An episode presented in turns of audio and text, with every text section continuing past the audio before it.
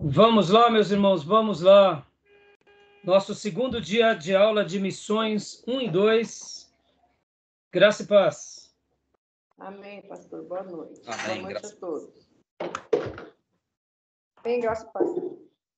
Como é costume, nossas aulas são gravadas para que a gente possa utilizá-las depois e abençoar outras vidas e formar obreiros onde quer que essas aulas chegarem. Bom, queridos irmãos, estamos aqui no nosso segundo dia de aula de missões, o último bloco desse ano.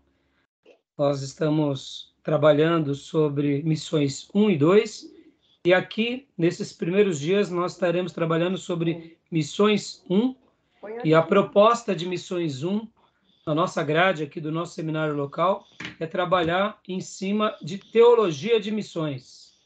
Teologia de missões. É buscar na palavra a fundamentação para essa obra tão importante, que é a obra da evangelização e a obra missionária, as, as tarefas missionárias. Então, estamos aqui aprendendo na aula passada, nós falamos um pouco sobre a ementa, a distribuição da, da matéria, o programa de aula. Já começamos a desenvolver em cima de, um- de alguns conceitos. É, eu tenho uma apostila que eu escrevi, algumas, algumas informações que eu gosto de passar aqui para vocês. Hoje nós estaremos continuando em cima disso.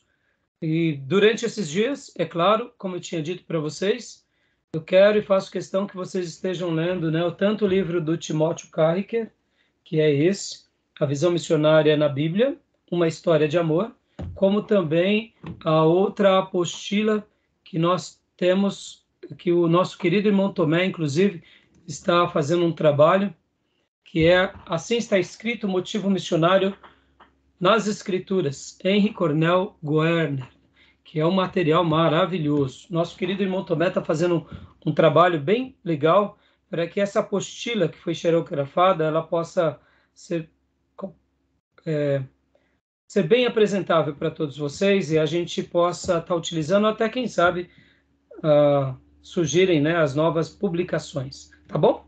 Então, como é costume, meus irmãos, eu gosto de ler um texto bíblico e quero agora ler com vocês ah, um versículo que retrata aquilo que na semana passada eu tinha feito até uma pergunta, eu até reformulei a pergunta, que é a seguinte pergunta: qual é o versículo em toda a Bíblia que expressa e traduz o espírito missionário? Quem foi e é o grande missionário nas Escrituras, ou os grandes missionários nas Escrituras? E a resposta eu já dei na semana passada e falei que o grande texto que expressa o coração de Deus e o coração missionário e essa pessoa e esse missionário ou os missionários são os, a própria Trindade. É a própria Trindade. Porque antes de qualquer coisa, antes de Deus separar um homem, que é Abraão, e fazer dele pai de muitas nações, antes de Deus levantar os sacerdotes e profetas, e mesmo apóstolos, ou enviar Jesus aqui nessa terra, nós entendemos que Deus ele sempre sonhou com essa obra, que é a obra de salvar o pecador que somos nós. Por essa razão, Jesus foi morto antes da fundação do mundo, diz as Escrituras. E o texto que expressa esse coração missionário, essa obra missionária, não é outro senão João 3,16. Tá bom? podem ver que nesse texto, nessa passagem, nesse versículo, nós entendemos como Deus ama e como Deus se torna na pessoa do Pai, do Filho, e entendemos também aqui a, a presença do Espírito Santo. Esses grandes missionários, ora que enviam e que sustentam, como eu disse na última aula, o missionário é aquele que vai, mas sempre aquele que vai campo tem alguém que sustenta essas cordas, que sustenta esse missionário em oração, em intercessão e apoio. Na mesma semelhança de alguém que entra dentro do poço para resgatar alguém que caiu lá dentro, o missionário é essa vida que desce até mesmo no lugar mais profundo do poço, mas sempre do lado de fora haverão pessoas que vão segurando essas cordas para levar o missionário até o fundo e depois esses mesmos que desceram o missionário agora, o missionário dentro do poço, segura bem forte, amarra as vidas que lá estão dentro do poço e uma a uma vai trazendo para fora. Quem traz para fora são aqueles que apoiam a obra missionária. E vemos que antes de nós fazermos missões, antes de nós enviarmos missionário ou termos um coração evangelístico, Deus sonhou com tudo isso. E eu quero ler com vocês agora João 3:16. Quem achou, quiser ler, por gentileza, leia para nós, por favor.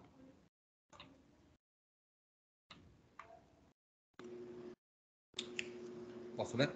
Por favor, pastor. Joia. João 3,16. Porque Deus tanto amou o mundo e deu seu Filho unigênito para que todo o que nele crê não pereça, mas tenha a vida eterna. Aleluia.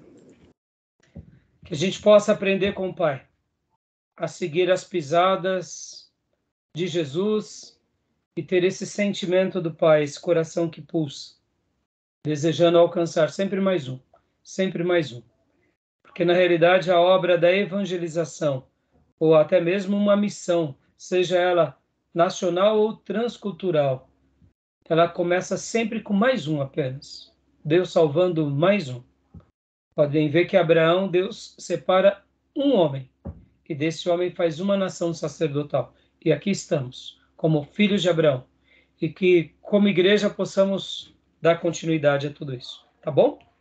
E eu quero é, concluir passando para vocês uma frase que eu aprendi com a missionária Durvalina. A missionária Durvalina, ela é a diretora do Seminário Teológico Evangélico Betel Brasileiro, missionária Durvalina Barreto Bezerra. Um dia, enquanto nós estávamos ali evangelizando os nossos amigos, no seminário dela, nós tínhamos um grupo de trabalho lá ela nos disponibilizava com muito amor e disponibilidade o espaço para a gente discipular as pessoas e fazer alguns cultos evangelísticos. E um dia ela me disse que todo, todo coração sem Cristo é um campo missionário. E eu jamais me esqueci. A missionária Durvalina, ela tem sido uma bênção por meio do seminário, por meio da obra que ela tem feito. E eu posso dizer que eu tive o contato e o prazer de ter tido alguns dias ao lado dela e ela me ensinou muitas coisas. Uma mulher de Deus, que Deus levante muitas outras pessoas como ela. Missionária Durvalina. Durvalina, uma benção. Tá bom, meus irmãos? Olha que frase linda. Todo coração sem Cristo é um campo missionário. Amém? É um campo missionário. Então, Vamos agora aqui à nossa apostila. Eu vou compartilhar com vocês a minha apostila. E a gente vai trabalhar agora. Vamos trabalhar. Trabalhar dentro das temáticas do nosso material. Quero lembrar a todos que peguem os materiais e não deixem de ler, principalmente o lição do Timóteo Carricker e o livro Assim Está Escrito porque nessas primeiras aulas nós estaremos trabalhando sobre isso. Inclusive, deixa eu mostrar aqui novamente, ó. Estamos aqui, dia 16 hoje, missões 1 ainda. Então, nós iremos até o dia 23 em missões 1. Do dia 30 em diante, missões 2. Então, missões 1, a gente vai trabalhar muito em teologia de missões. Teologia de missões. Antes de ir para a matéria aqui, propriamente dita, deixa eu fazer a pergunta. O que, que você entende como teologia de missões, irmãos? O que, que vocês entendem como teologia de missões? Por que eu estou é, trabalhando em cima é, dessa premissa? Teologia de missões. Vamos lá, Maísa, o que, que você entende com isso?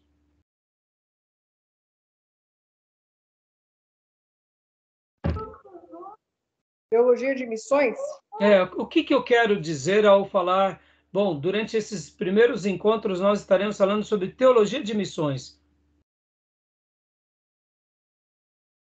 É, pastor, vamos pela, pela, como fala, pelo sentido literal da palavra. Ótimo. Já começou bem. Teologia é estudo de Deus, né? Hum. Então, é entendimento divino em relação às missões? O momento divino em relação às missões. Muito bem, colocou bem. Você deu uma. Você, você viu, você foi em cima. Percebam que um tema, uma proposta, ela é uma tese. Uhum. Exatamente. Você, em virtude da tese, teologia de missões, você disse que seria o estudo, como que é? Estudo divino em relação às missões. Aí, joia. Beleza. Está dentro de uma pre premissa, mas vamos lá, vamos melhorar mais. Vamos lá, irmã Cleusa, o que, que eu quis dizer quando a gente está estudando sobre teologia de missões? Então, eu, eu, eu creio que é um estudo, é, é um estudo sobre. Eu penso assim, que é um estudo sobre é, a evangelização com a missão, é um preparo para a missão. Certo. Muito bem. Está dentro da linha. Joia. Né? Então, a Maísa tinha dito também que é um estudo baseado, né, Maísa? Como que foi a sua frase mesmo?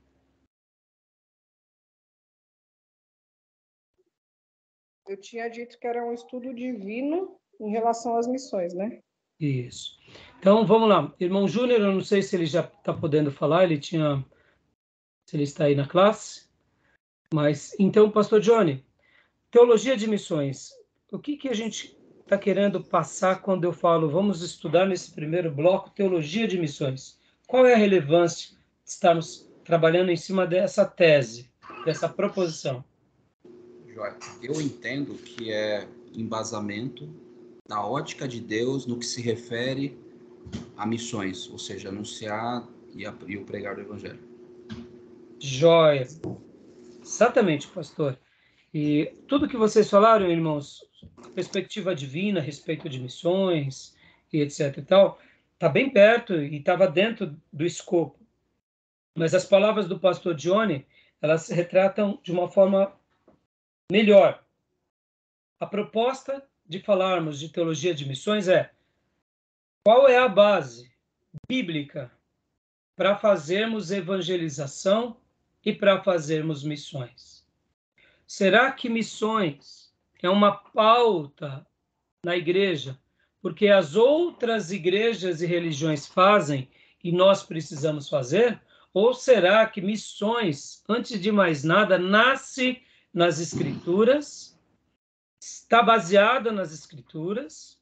Deus sempre sonhou com isso e por essa razão o povo de Deus sempre precisou ser Ora, um povo que proclama o amor de Deus, ou seja, anuncia o reino de Deus, ou como no Novo Testamento diz, anuncia as boas notícias ou boas novas, e no Velho Testamento era a nação sacerdotal para o mundo.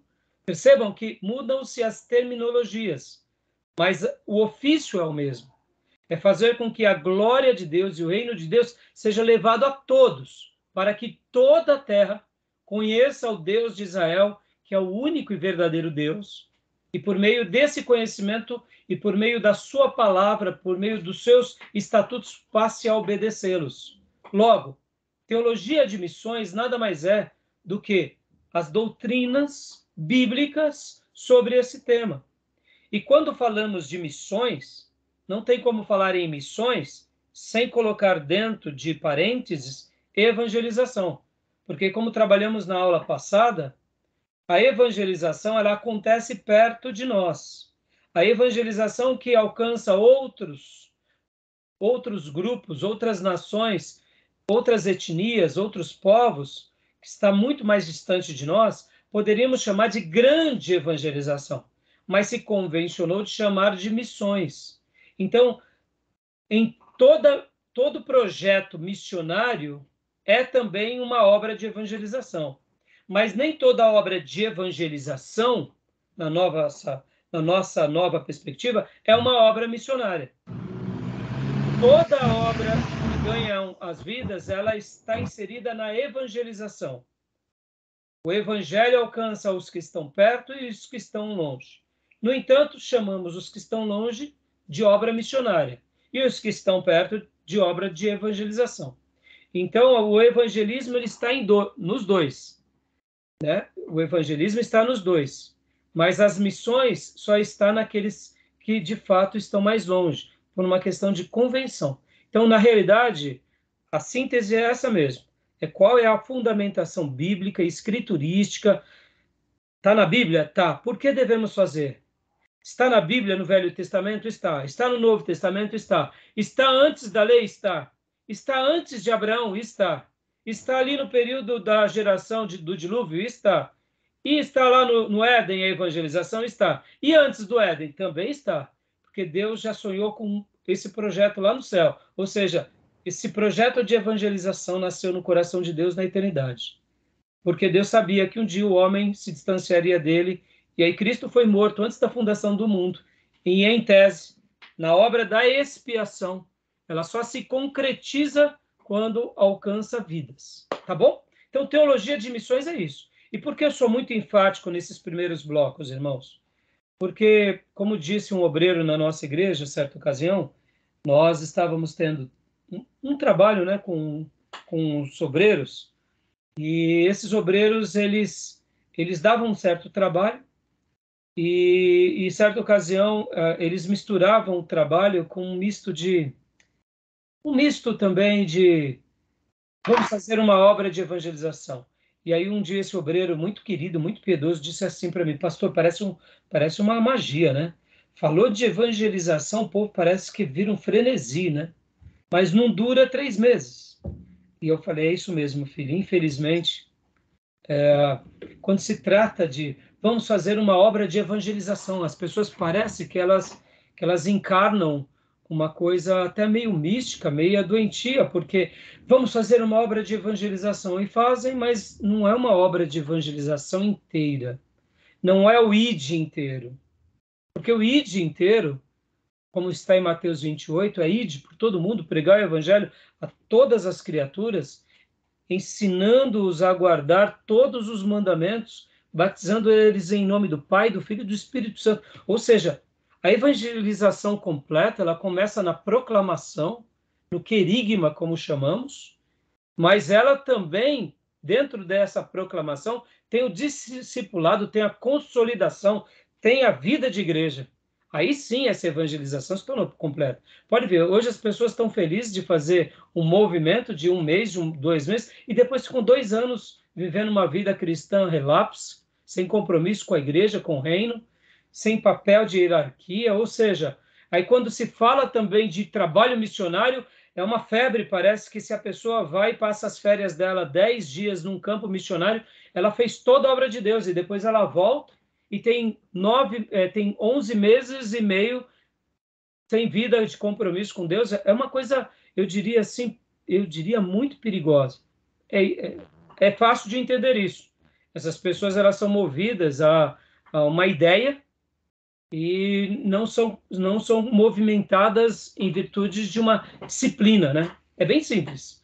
Né? Então, hoje, é, eu estou falando tudo isso para vocês porque é por essa razão que eu quero que vocês, ao saírem daqui nessas aulas, como eu já disse no primeiro bloco, ou melhor, prime no primeiro dia de aula, não sou missionário, mas eu tenho um coração evangelístico. Eu tenho um coração que compreende o espírito missionário. E então, em virtude disso, é, e hoje eu quero falar com vocês alguns paradigmas. Hoje, hoje a nossa pauta vai ser os conceitos missiológicos e os paradigmas. Como entender isso melhor? Como eu falei para vocês há pouco, citando até esse, esse mesmo exemplo aqui na nossa igreja local.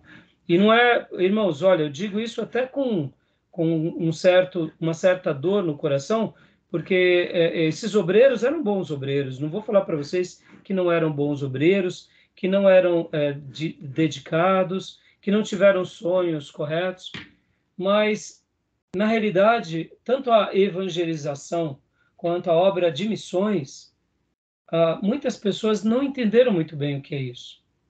Eu digo isso assim com o coração apertado, porque elas, elas acham que pregando o evangelho, para alguns, é, eles vão pregar e está tudo bem, só de ter pregado. E não, não, irmãos, o pregar é, é uma parte do todo.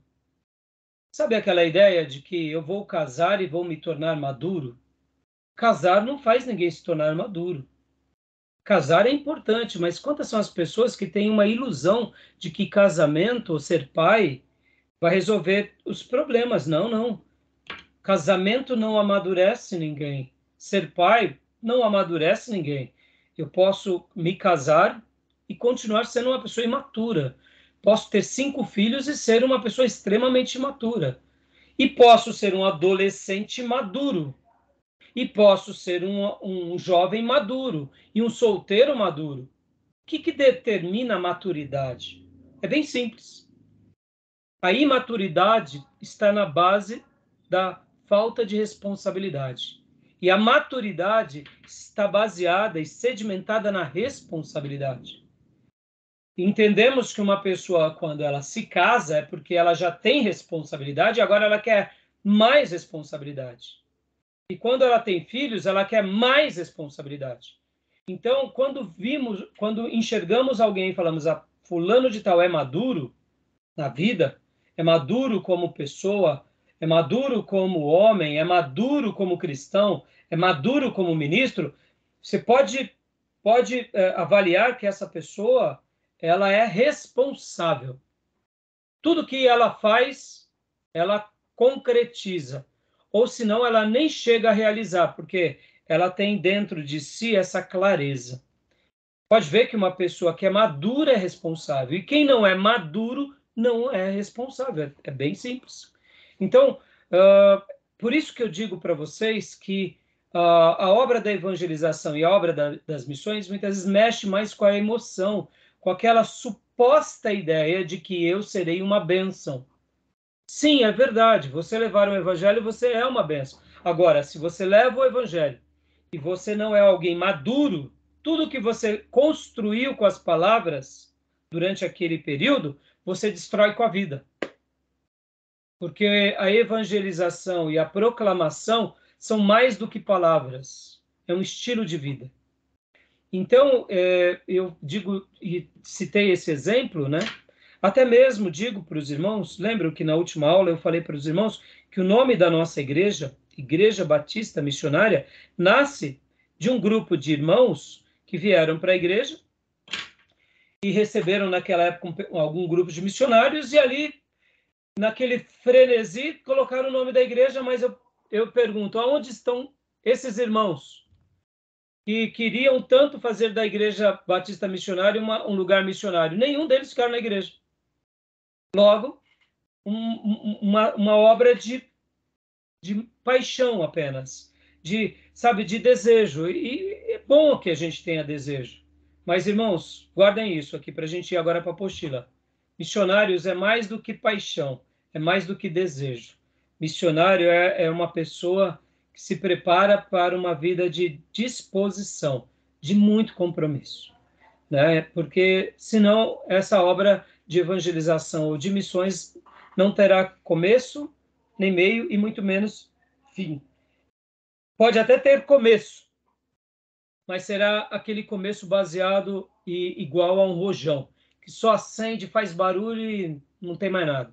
Então, né, eu digo isso aqui para os irmãos porque é, essa é uma área que deixa uh, os povos de Deus com muita, muita afobação, com muita é, é, é ânimo, mas é, eu diria que é muito perigoso também, tá bom? Beleza? Então, entenderam o que, que seria, então, teologia de missões? Tranquilo? Algum comentário? Alguma dúvida? Não, não? É, Júnior, você já está aí, Júnior? É? Ou é o Dil que está aqui na outra aula, na outra chamada? Que eu não estou conseguindo ver os nomes, né? Mas também não está aparecendo mesmo não, pastor. Não, né? Tá bom. Então não tem problema. Só para eu saber quem é que está aqui na chamada, né? Bom, meus irmãos, então vamos lá. Uh, Outra área da igreja, irmãos, que deixa-nos também assim, pode ver que move os irmãos com muita emotividade e até faz com que os irmãos sejam mais emotivos durante um período de tempo maior, é o louvor. Pode ver. Sejamos honestos, o ministério de louvor costuma dar muito trabalho para o pastor ou não? Pela minha experiência, sim. Né? E por que perdura um pouco mais? Porque todo culto nós temos louvor e temos o lado emotivo. Então, segura mais as pessoas. Mas pode ver, se esse grupo de louvor não é um grupo maduro, é um grupo imaturo, lembra que eu disse qual é a base da maturidade? Responsabilidade. E da imaturidade, a ausência da responsabilidade. Então, mesmo que eles cantem, e mesmo que eles ministrem semanalmente, se eles derem muito trabalho é porque eles são imaturos. Cantam para si, cantam por vaidade, cantam porque gostam só de cantar. Mas quando há maturidade é diferente. Quando há maturidade pode até ter emoção, mas é diferente, porque nos momentos de crise saberão passar. Nos momentos que precisam ser corrigidos, aceitam a correção. Ou seja, então, esses dois grupos, tanto os grupos da evangelização quanto os grupos de louvor, eles, eles estão muito permeados de, de emotividade. E isso tudo é muito perigoso. Como a evangelização geralmente não é uma obra semanal, eu digo assim, em grande escala, né? nem toda semana a igreja sai para a praça, a igreja sai de porta em porta para evangelizar, é uma coisa mais do estilo de cada um, ou é uma coisa mais esporádica e estratégica. Então, por isso que acaba sendo, é, eu diria, picos de emotividades, né? Então, hoje, vamos, vamos compartilhar agora, então, a apostila, meus irmãos. Vamos lá.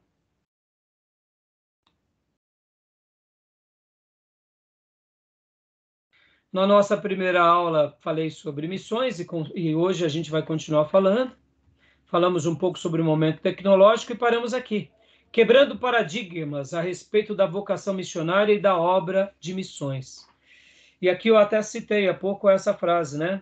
Que todo coração sem Cristo é um campo missionário. A missionária Durvalina Barreto Bezerra. Irmãos, é, nós tínhamos lá no pregão, deixa eu mostrar aqui para vocês. Deixa eu mostrar aqui para vocês. Uh, lá no pregão, Deixa eu mostrar aqui. Estão vendo essa Bíblia aqui? Dá para ver que ela tem um gráfico aqui, ó. Tem um gráfico, tem um. Não está escrito, mas dá para ver o é. gráfico. Está escrito: com Jesus a vida sempre está em alta. Amém. Nós fizemos, e aí fizemos aqui uma, uma, uma, uma dedicatória. Nosso irmão Sidney escreveu. E fizemos essa Bíblia personalizada, irmãos. E essa Bíblia aqui, ó, depois Evangélicos da Bolsa. Fizemos alguns milhares dessa Bíblia e distribuímos no pregão da Bovespa e da BMF. E foi maravilhoso, irmãos, porque isso foi no ano de 98. 98. Eu tinha muita vontade de sair do pregão para me dedicar ao tempo integral. E um dia, enquanto eu estava voltando, estava no metrô, e o Senhor ele falou comigo que ainda não era o tempo para eu sair daquele lugar. E que era para eu fazer uma obra naquele lugar.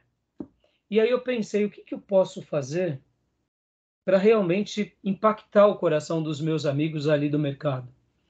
e tínhamos dois pregões naqueles dias, o pregão da Bovespa e o pregão da BMF. E aí eu pensei comigo, o que, que eu gosto de fazer? Eu falei, eu gosto de evangelizar. E eu gostava e amava, irmãos, de dar Bíblias para os colegas. Dar Bíblias. Foi quando eu tive essa ideia. Eu pensei comigo, em pouco tempo eu vou sair do pregão então eu gostaria de deixar uma Bíblia com cada colega. Falei, mas uma Bíblia para cada colega? Na BMF tinha por volta de mil operadores, na Bovespa tinha por volta de 500. Eu falei, meu Deus, como que eu vou fazer 1.500 Bíblias? Mas ali Deus me inflamou meu coração. Eu chamei alguns pastores amigos, obreiros e falei, irmãos, eu tô com uma ideia. Eu tô achando que o Senhor vai permitir que a gente faça uma obra especial. Vamos orar. Eles falaram, o que, que é, pastor Rai? Vamos orar. Aí a gente começou a orar e eu passei para eles, eles amaram. Eu falei, bom, então tudo começa com oração e jejum. E a partir daquele dia a gente começou orando e jejuando todos os dias. E aí começamos a arrecadar entre os irmãos um valor.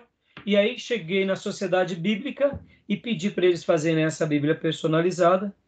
E no dia 16 de 12 de 98, distribuímos, juntamente com os presentes que a Bolsa dava, a Bíblia. E aí distribuímos para cada operador. De todos os operadores e auxiliares e funcionários da Bolsa, somente duas pessoas não quiseram a Bíblia da BMF. E lá na Bovespa, fizemos a mesma coisa. E aí saiu notícias até nos jornais, e, e os jornais diziam assim: é, foi uma fase, aconteceu alguma coisa, falava assim: os operadores estão em crise porque estão até distribuindo Bíblias. Ah, foi, foi, meio engraçado. As mensagens meio distorcidas, né? É que tipo assim, a bolsa está caindo e eles estão em desespero que eles estão até lendo a Bíblia. Bom, resumindo, só para ter uma ideia aqui, irmãos, uma última coisa. O presidente da Bovespa, o presidente da Bolsa de Valores daqueles dias, me chamou na sala dele, na sala presidencial da, da Bolsa de Valores do Estado de São Paulo, e lá ele pediu também para que nós deixássemos Bíblias lá no departamento de, de, do RH, e ali eu pude orar pelo presidente da Bolsa, e, e, e eu e os meus amigos distribuímos para todos os operadores e auxiliares. Resumindo, irmãos, foi uma bênção, foi maravilhoso. O que, que era isso? Obra de evangelização. Pouquinho tempo depois, sou, eu fiquei sabendo que o Seminário Betel Brasileiro estava do lado ali no metrô São Bento, na galeria do metrô São Bento, no prédio, em frente ao metrô São Bento, que eles tinham montado o seminário. Aí eu fui até a missionária Durvalina e pedi para ela nos liberar as salas durante o horário de almoço para eu discipular algumas ovelhas que eu tinha ganhado para Cristo.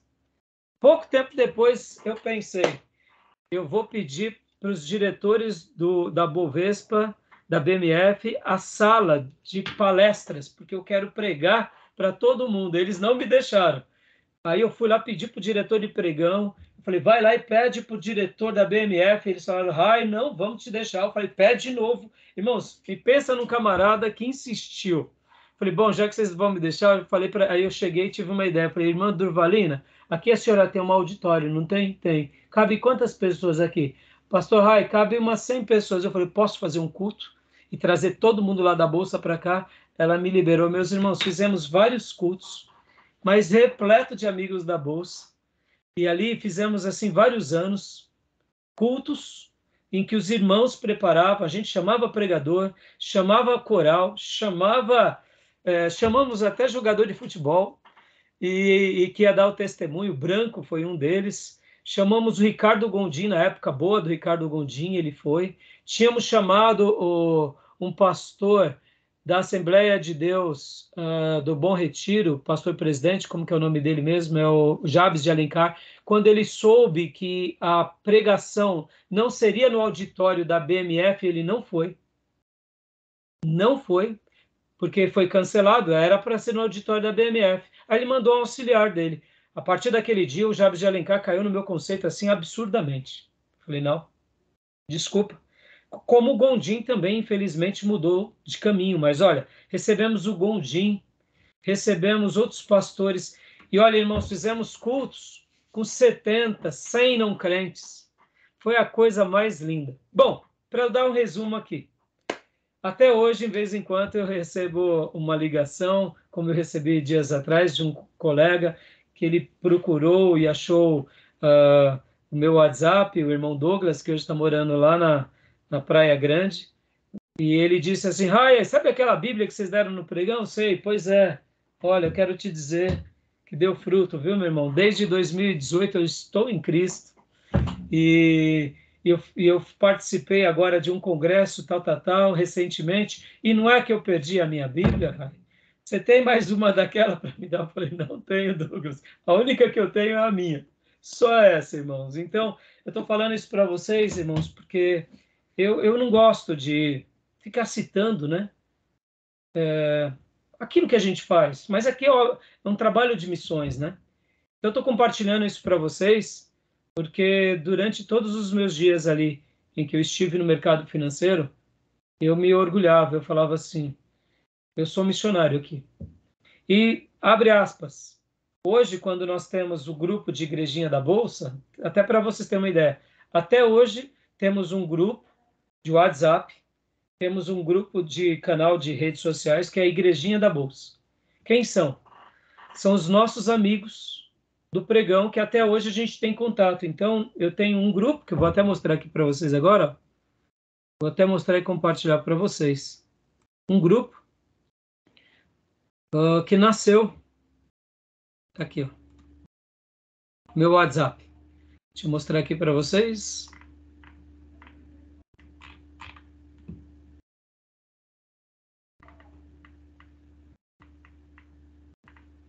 Onde está? Igrejinha da Bolsa. Aqui, a Igrejinha da Bolsa. Esse grupo aqui é um grupo de irmãos e amigos do mercado financeiro, em que, durante a pandemia, o que, que aconteceu? Eu fiquei sabendo de alguns irmãos que estavam ruins de saúde, fiquei sabendo de alguns colegas do mercado que estavam ruins de saúde, e aí já liguei para outros irmãos, já comecei a fazer uma reunião, falei, irmãos, vamos criar um grupo de WhatsApp Vamos fazer um culto online. Vamos fazer um trabalho com esses colegas. Vamos, vamos, vamos cuidar deles. É a pandemia, a gente não sabe quantos irão partir, quantos vão ficar, se a gente vai estar aqui, se a gente vai partir. E assim fizemos alguns cultos online durante a pandemia com os nossos amigos da Bolsa. Inclusive está no meu canal pessoal aí do, do, do canal pessoal é, do, do YouTube. Está lá, Igrejinha da Bolsa. Então, meus irmãos, até hoje e, né, com a permissão de Deus, a gente continua aí fazendo essa obra. Hoje, o nosso grupo Igrejinha da Bolsa é um grupo específico para oração, específico para deixar uma palavra de ânimo, uma interação. Então, tem espírita, tem católico, tem, tem, tem tudo lá.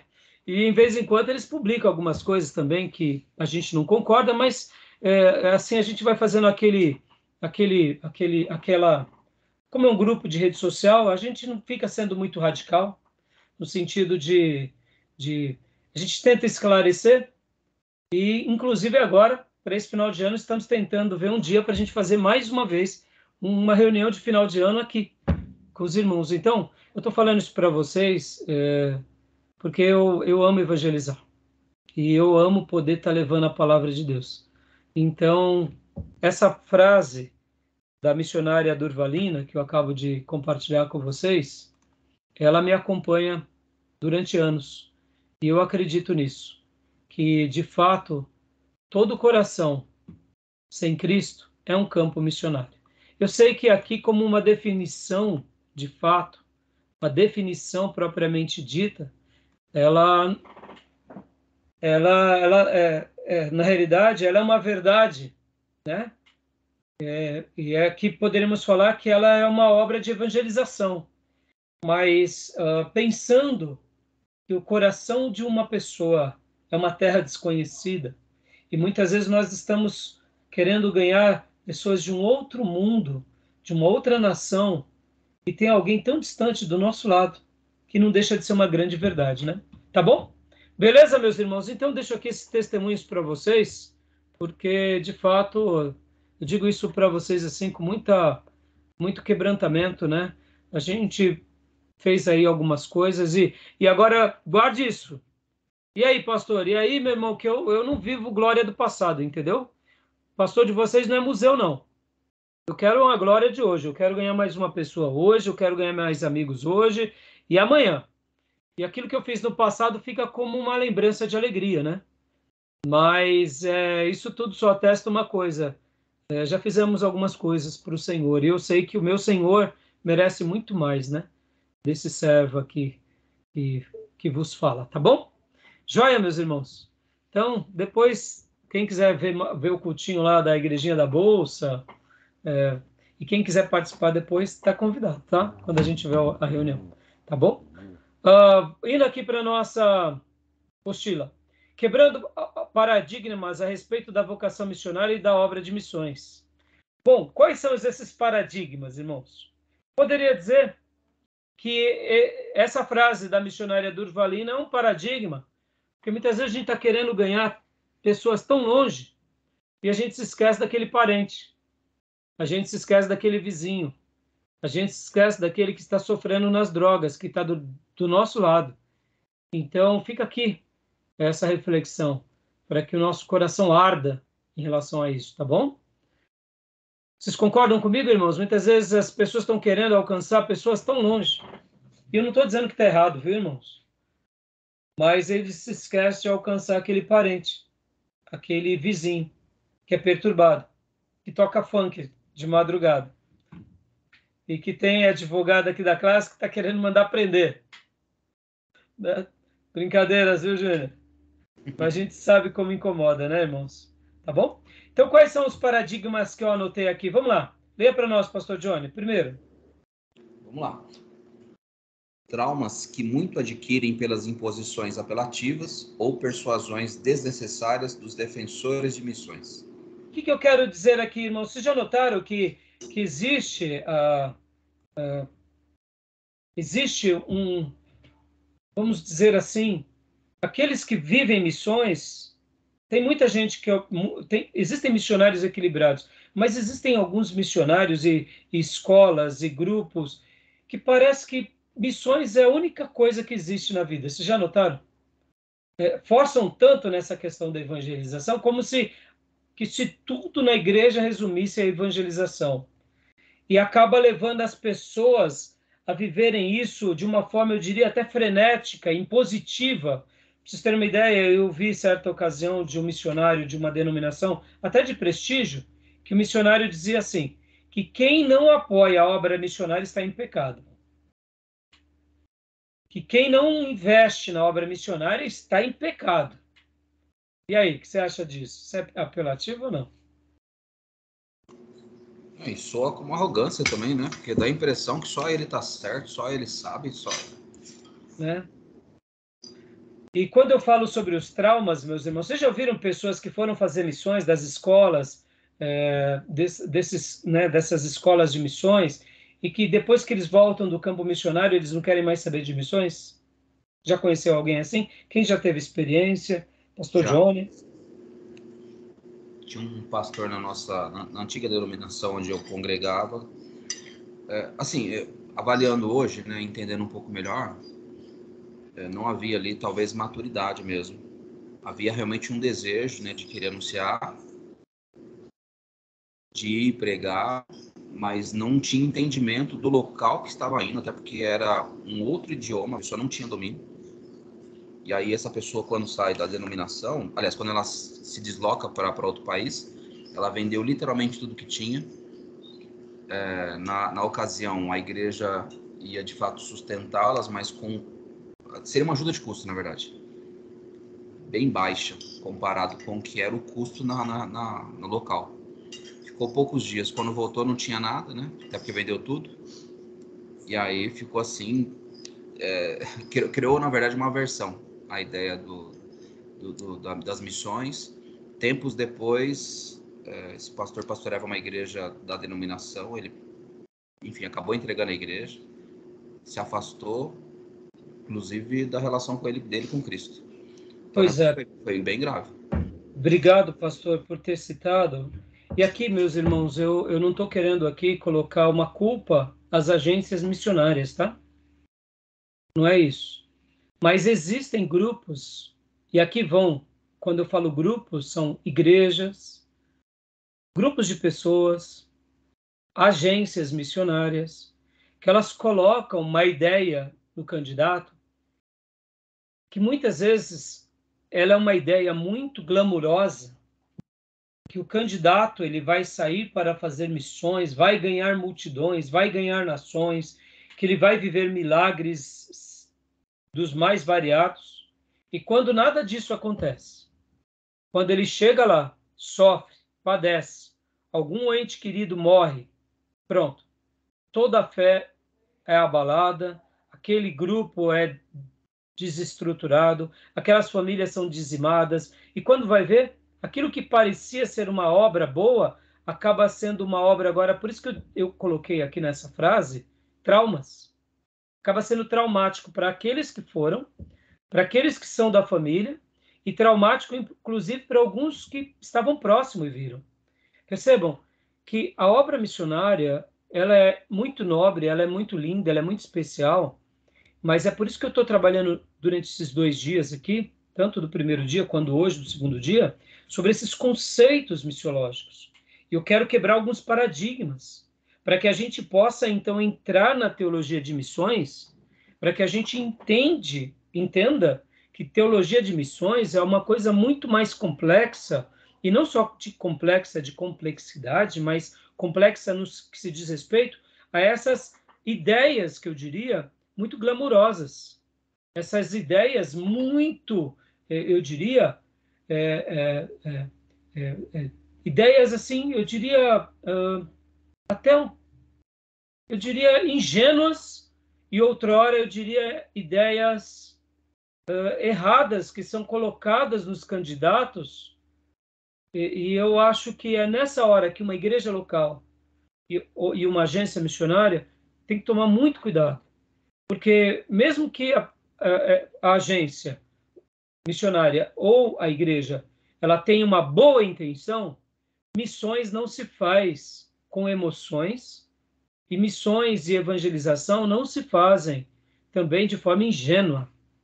Se tratar da obra de Deus, ela precisa de muita maturidade, de muita oração, de muito jejum e de muito trabalho. Por isso que eu falo que a questão da emotividade, ela, ela tem data de validade, né? É que nem a paixão e o amor. A paixão ela é momentânea, o amor é constante. A obra missionária e a obra de evangelização tem que estar para nós na relação do amor e não da paixão. Ela pode até existir como paixão, mas ela só vai se perdurar mesmo se ela estiver para nós nessa perspectiva de fato do que? Do amor e não da paixão. Por quê? Porque senão ela não vai perdurar. Como você mencionou, pastor Johnny, olha, eu poderia poderia dar inúmeros exemplos. Inúmeros. Inúmeros exemplos, inúmeras histórias de inúmeras pessoas que o que fizeram é, foram é, pessoas que foram para as agências, foram para os campos, foram para a zona e hoje não estão nem no, no Evangelho. Então, o meu foco aqui é preparar vocês para o reino e deixar aqui uma centelha de fogo divino mas ao mesmo tempo deixar com que vocês sonhem grandes sonhos, mas que tenham os pés no chão. Os pés no chão. Para quê? Para que, se um dia o Senhor separar todos vocês para a obra missionária, que seja baseado em amor, que seja baseado em maturidade, em responsabilidade, e não em irresponsabilidade, não em emoção, porque senão essas coisas é, trarão muito sofrimento sobre todos nós, né? Então, é, por isso que eu falei dos traumas, tá bom? Alguém quer comentar alguma coisa aqui mais sobre isso? É, eu poderia colocar aqui, agora em segundo lugar, leia para nós, pastor, exageros. É, exageros teológicos, onde se afirma que uma igreja não é missionária. Desculpa. Exageros teológicos, onde se afirma que uma igreja que não é missionária não é uma igreja abençoada por Deus. Em outras palavras, o que, que eu quis dizer aqui? Aqui eu quero fazer até uma crítica a muitas agências missionárias. Porque olha só, irmãos, deixa eu fazer essa pergunta para vocês. Toda igreja local vai ser uma igreja missionária? O que, que vocês acham?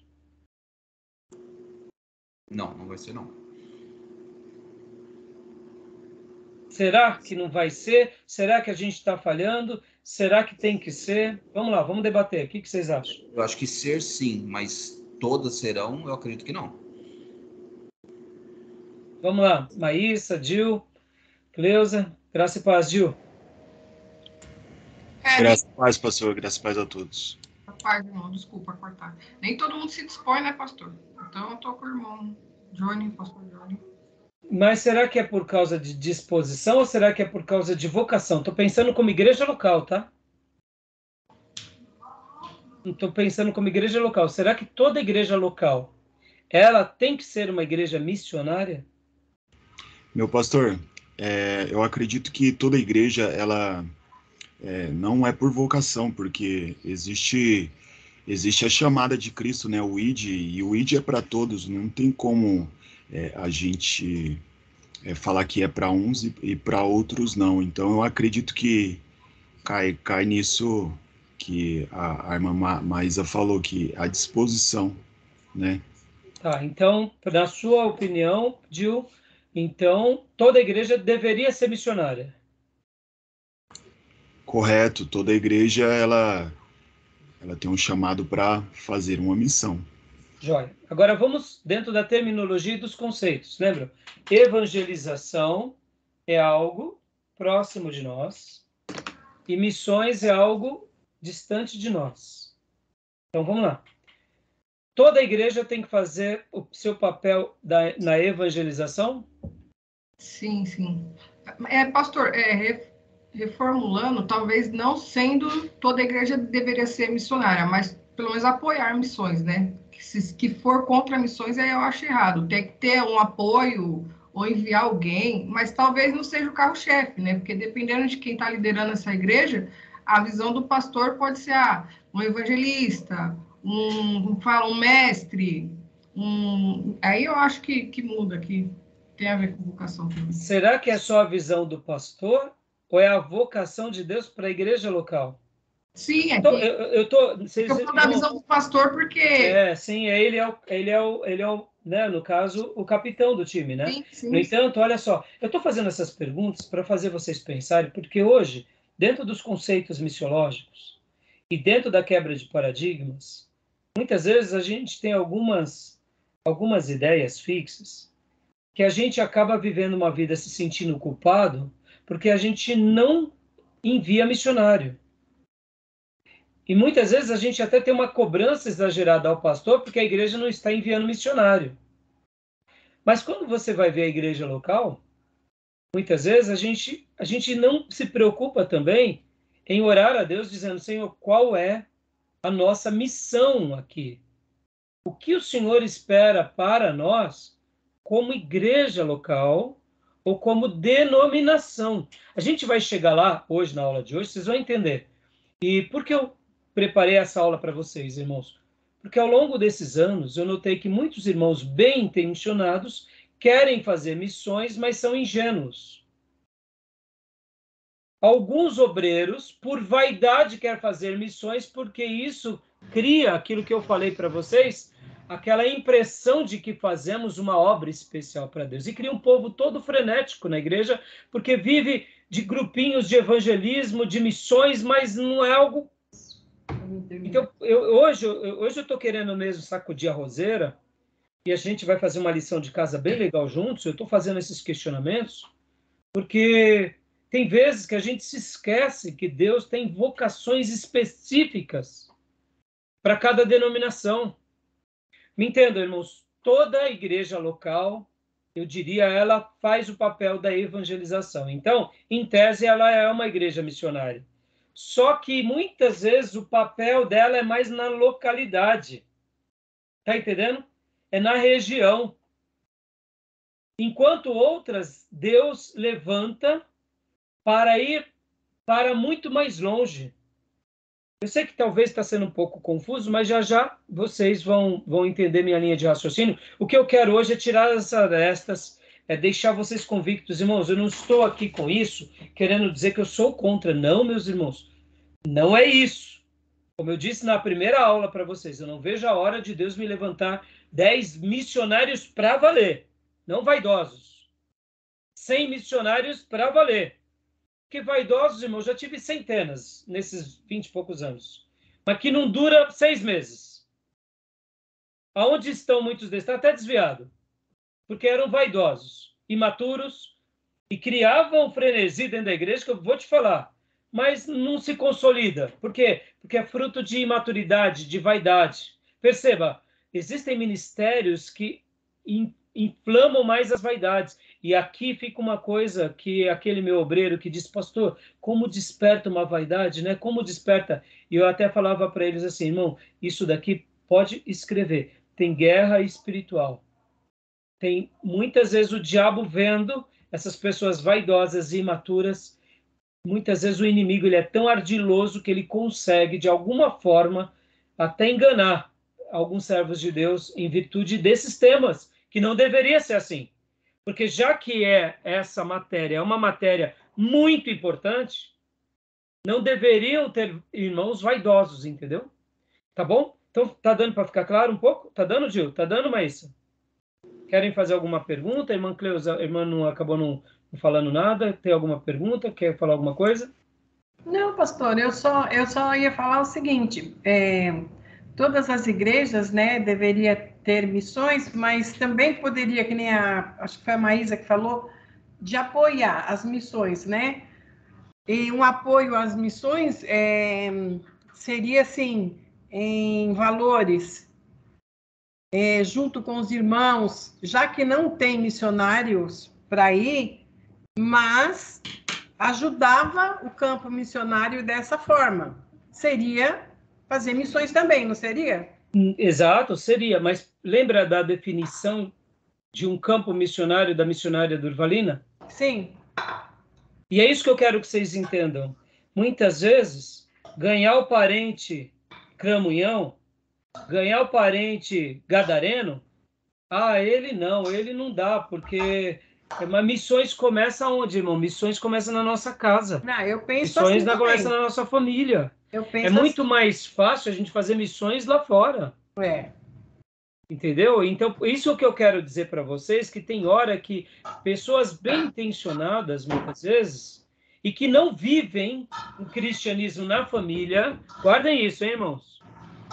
Ó, repetir, não vivem o cristianismo na família, é muito mais fácil eles impressionarem de sacrosanto lá fora. Verdade. Porque lá fora eles falam, eles pulam, eles, né, com voz de trovão, e todo mundo, ó, oh, irmão, é a benção, vai ver ele lá na família. Eu conheço, eu conheço uma missionária que ela vai para todo lugar, cinco dias da semana.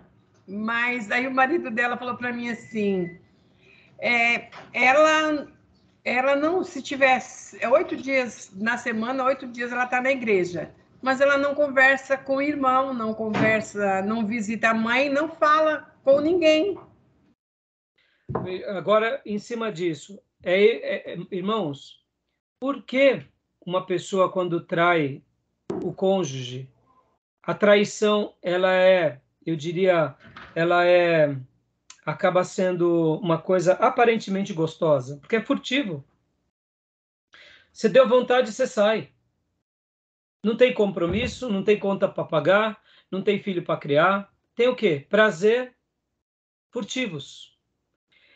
Existe essas obras de evangelização e de missões são furtivas, nessa mesma perspectiva. Por isso que eu falei para vocês que o verdadeiro missionário, você vê ele como na família, ao redor dele, os vizinhos dele. Aí sim, depois ele indo para o campo.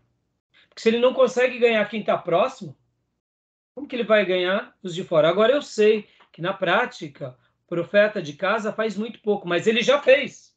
Tá entendendo? O profeta de casa prega para os da casa, vive Cristo para os da casa. Então, irmãos, eu estou falando um pouco sobre isso e eu quero quebrar um pouco desses paradigmas, porque de fato, olha só, vamos lá, vamos, vamos ler aqui, ó. Vamos continuar lendo um pouco aqui nossa apostila.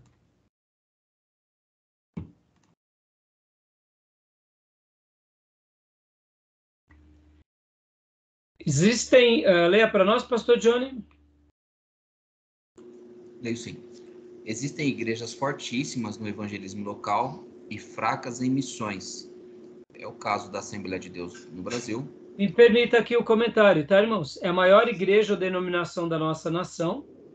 No entanto, no que se diz respeito à preparação, ao envio, à manutenção de missionários tanto em território nacional quanto internacional, eles são muito fracos, basta você conversar com eles. Eles são fortes como igreja local, como montar igrejas. Ou seja, eles são fortes no que na evangelização. Mas no assunto missiológico, eles já não são. E agora leia para nós essa outra frase, pastor. Joia e vemos o contrário entre nossos irmãos batistas tradicionais e outras denominações históricas. São fortes como denominação no Brasil, mas se tratando de missões, são excelentes. Seus centros de treinamento, suas bases missionárias, o apoio dado aos enviados aos campos e toda a organização acabam abençoando muitas nações com o envio de missionários, abençoando também muitos ministérios, porque nos ensinam como fazer missões. Então, faltou só uma frase aqui. Na, eles não são tão grandes quanto os pentecostais e avivados, Mas no que se diz respeito ao treinamento de missões, à maturidade de missões, ao preparo de missões, aos dilemas, a maneira em que eles filtram e tentam lapidar esse candidato, tirando todas as arestas de, de fetiches, de vaidades, de emotividades, colocando eles dentro do trilho da responsabilidade, do amor, tirando a paixão momentânea, são excelentes. É a, a, a, a maior denominação uh, que envia, uh, uh, estatisticamente falando aqui, irmãos, depois vocês pesquisem, estatisticamente, quem mais envia missionários para o mundo das denominações é os batistas brasileiros.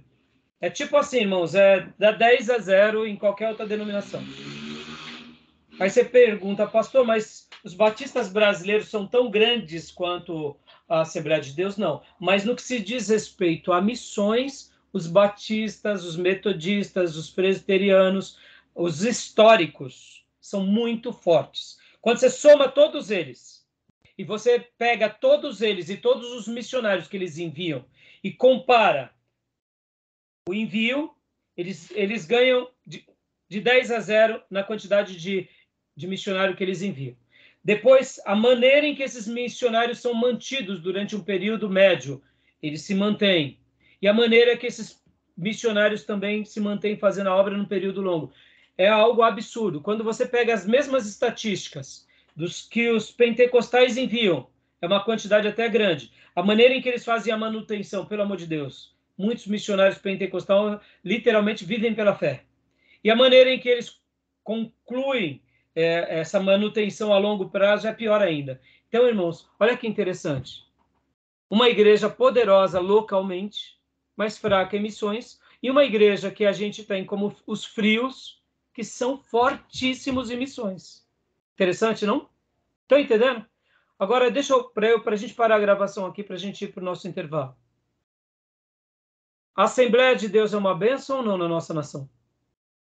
Tenha dúvida. Maravilhosa, uma igreja maravilhosa. Irmão, você vê, você vê, você vê igrejas, assembleias de Deus. É, você vê assim, por exemplo, eles são distribuídos em setor. Você pega um setor deles, a sede do setor é gigante. Uma igreja de 5 mil pessoas. Você fala assim, meu Deus do céu. Aí mais uma de 5 mil, mais uma de 3 mil, mais... É maravilhoso. É comum, ó, eu lembro que alguns anos atrás eu peguei uma lista das igrejas de Ferraz e era por volta de 40 igrejas da Assembleia de Deus em Ferraz de Vasconcelos. Eu fiquei impressionado. Eu falei, pelo amor de Deus, quantas? Não acreditei. 40, irmãos.